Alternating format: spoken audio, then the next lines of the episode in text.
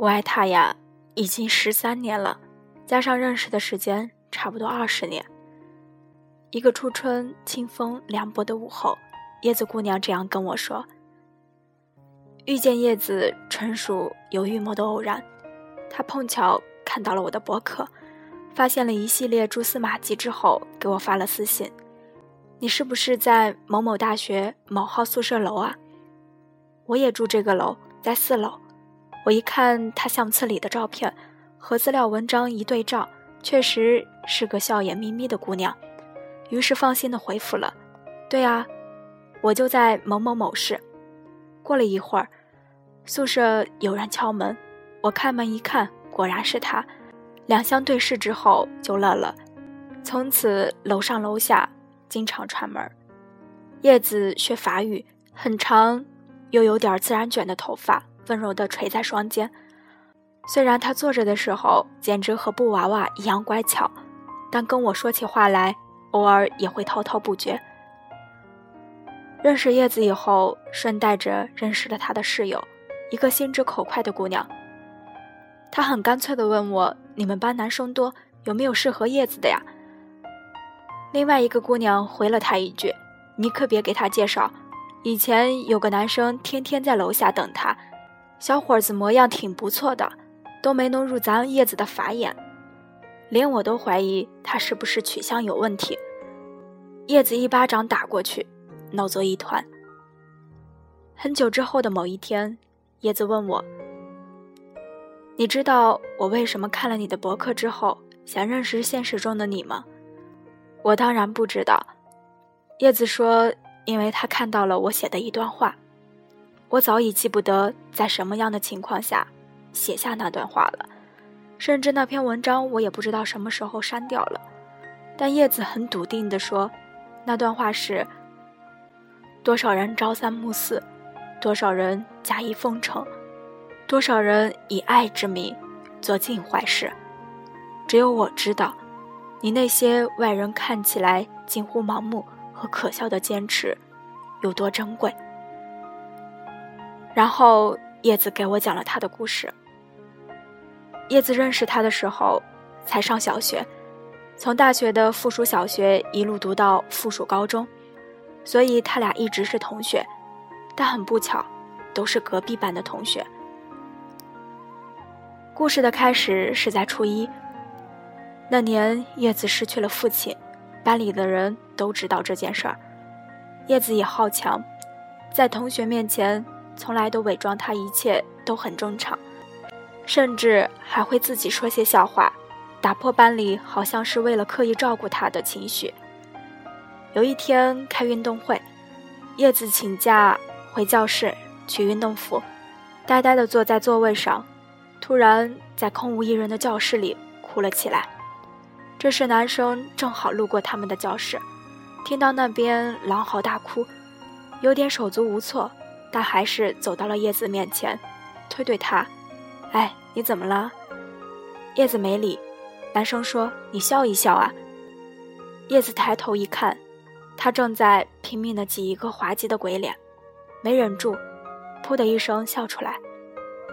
看叶子不哭了，男生将脸恢复了正常，露出一个略带羞涩又无懈可击的笑容来。叶子说：“那天教室的窗帘外，飘进一股清香的味道。”阳光透过玻璃窗照进来，恰好有那么一小束落在男生前额的头发上。他隐隐约约听到了冰河的一角裂碰的声音，紧接着是融化的潺潺水声。午夜之前，电影上映，我们一起去看。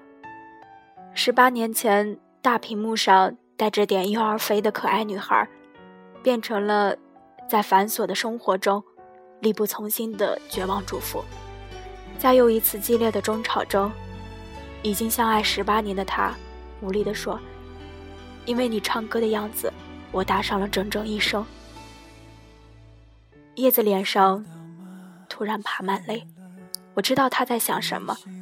为了他，在初一教室里，一个拼命挤出来的鬼脸，他也已经。搭进去了近乎全部的青春，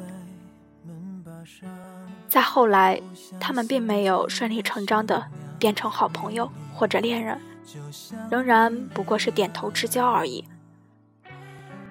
但叶子从此开始了漫长的暗恋。他偷偷的调查了清楚他的成绩、特长、兴趣爱好，他家住哪，上学放学的时间，乘哪路公交车。他奋尽心思制造和他在放学路上的偶遇，或者干脆什么也不做，只是跟在他后面，看着他的背影一节节的融入夕阳里。他课间休息时，一眼不眨地望着教室门口，只为了等他路过的那几秒。他为了他一个温和的笑意而高兴半天，又为了他和别的女生过分亲密的举动而难过了好久。高中之后，男生成绩很好，叶子为了和他考入同一所大学，拼了命的学习。他每次最开心的事儿，大概就是走到走廊那头，那张长长的成绩单面前，发现他们名字之间的距离又缩短了一些。可惜最后男生去了上海的某个高校，叶子则进了他从小到大的学校都被附属的那所大学。在整个漫长的高三，叶子的最大动力就是高考完就要表白。可高考完之后，叶子因为怕拒绝，一直犹豫到了大一，才忐忑不安地打听到了他的手机号，然后频繁地联系起来。让叶子刻骨铭心的那段话是这样发生的：“听说你还没有女朋友？对啊，哎，没人愿意当吧？怎么可能？那你愿意吗？”叶子说：“他简直不知道该怎么形容那时候的激动和开心，好像心脏每秒钟都要突突的从胸腔里跳出来，然后长双翅膀飞出去。难怪别人会说，最幸福的事情，莫过于你暗恋的人，恰好也在暗恋你。”后来，男生也做过很多让叶子感动的事情，比如大老远从上海赶过去。突然出现在他的宿舍楼下，比如说他过生日，但他回不去，拜托了共同的高中同学亲自将玫瑰花和礼物送到他手上。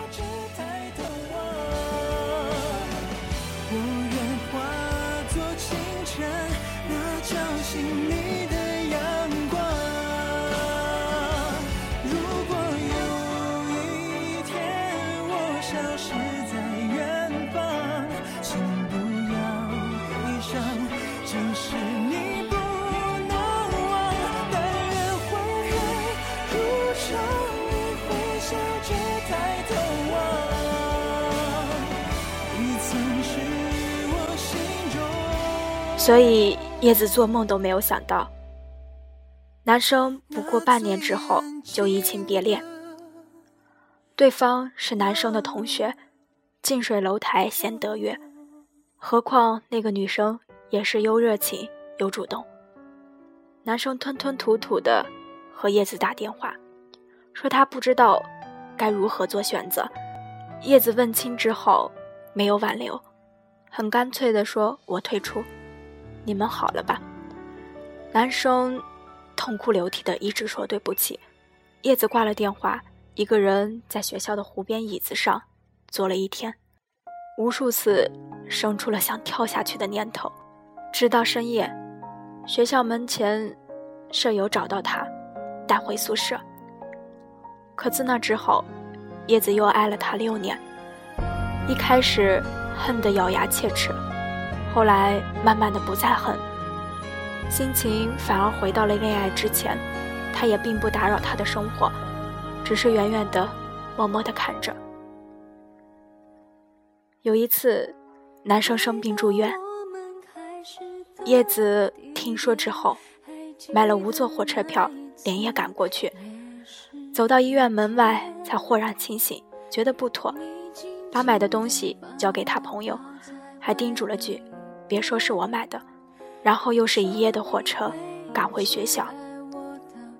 后来男生毕业去了深圳工作，叶子想看看穿西装的他和他的工作环境，又是三十多个小时的火车赶过去，在那栋办公楼外站了半天，却在他正要从大厅里走出来的那一个瞬间，仓促逃离。叶子说：“你看这么多年，他一直和那个女生在一起。他不是个朝三暮四的花花公子，只是我不是那个对的人，所以我不恨他。”叶子说：“我知道你想怎么劝我，不要在一棵树上吊死，他不值得，你还有着大好的青春年华呢。”我也经常用这样的话来劝自己，可是没办法，这已经是我生活里的习惯了。叶子说：“我至今也分辨不清，我究竟是爱他，还是爱那段爱着他的时光。可是这有什么区别呢？他是我整个青春里全部的梦想，从小到大，我幻想的所有人生。”每一个细节都和他有关。叶子说：“我是真的希望他好，虽然那个人不是我，但我还是希望他好。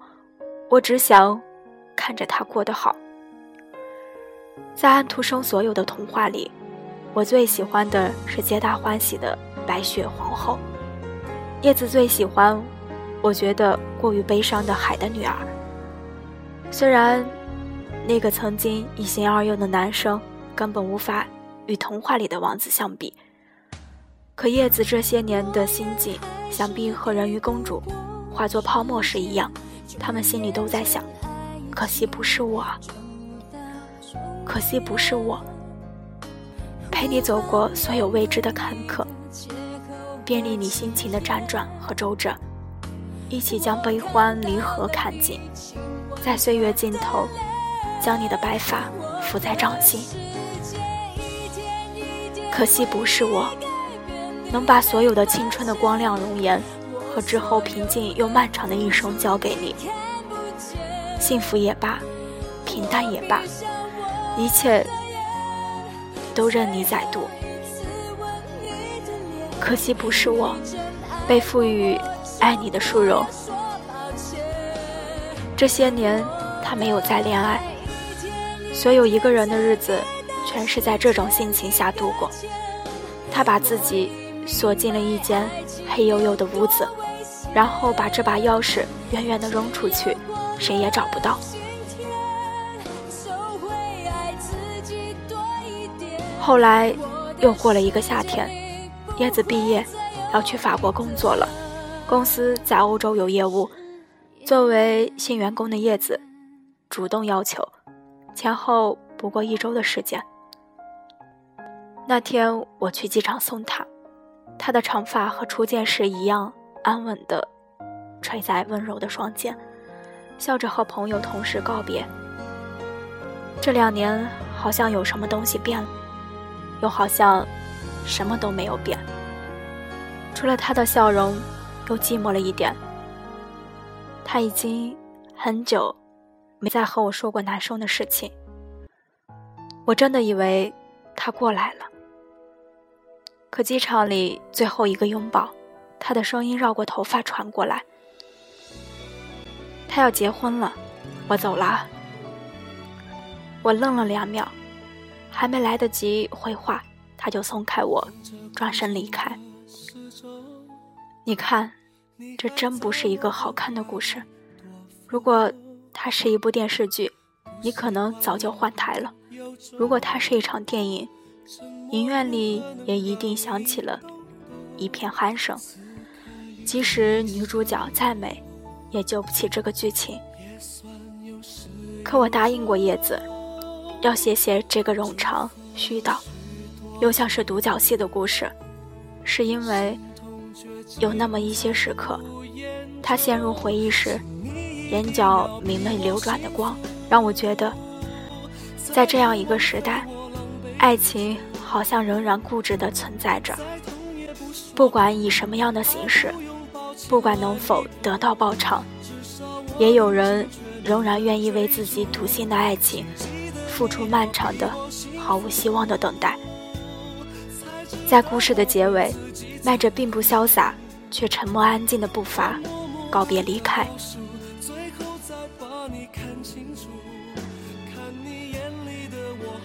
拜伦有句诗：“假若他日相逢，我将何以助你？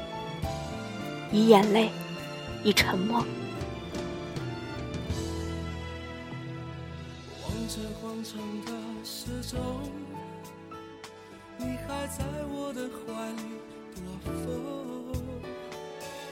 不习惯言不由衷。沉默如何能让你懂叶子姑娘，我多想以释怀，以遗忘，或者以你真正的笑脸来释怀。我相信你对生活还有信心，你还一样的乐观坚强。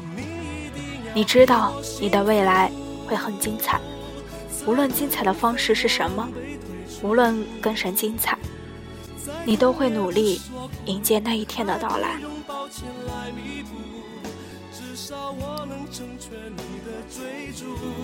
请记得你要比我幸福，才值得我对自己残酷。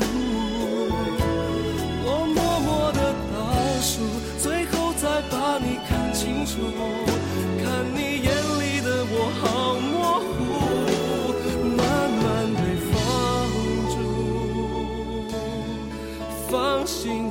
追逐你的幸福，别管我愿不愿，孤不孤独，都别在乎，请你一定要比我幸福，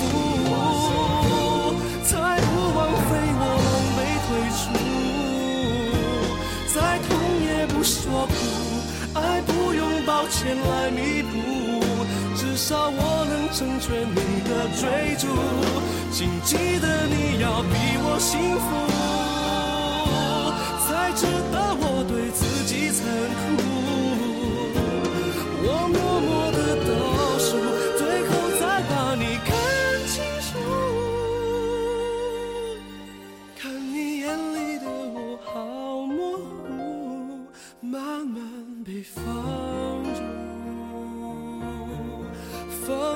去追逐你的幸福，别管我。